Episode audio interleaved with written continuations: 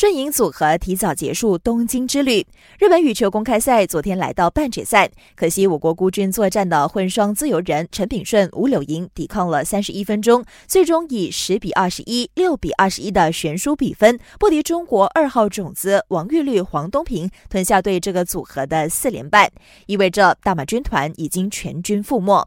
大马足总杯决出冠军人马，吉打队凭借法兹鲁在加时赛一球定江山，一比零战胜霹雳队，第五度捧杯。红鹰也是继雪兰莪后第二支成为五届霸主的球队。最后去到国际友谊赛，国米和巴黎圣日耳曼在九十分钟内战成平手，把比赛拖入了点球大战。国米最终以总比分七比六胜出。曼城在德布劳内、斯特林和恩梅查的破门下，三比一绝杀日本球队横滨水手。巴萨则凭借佩雷斯的梅开二度，送另一支日本球队神户胜利船两个光蛋。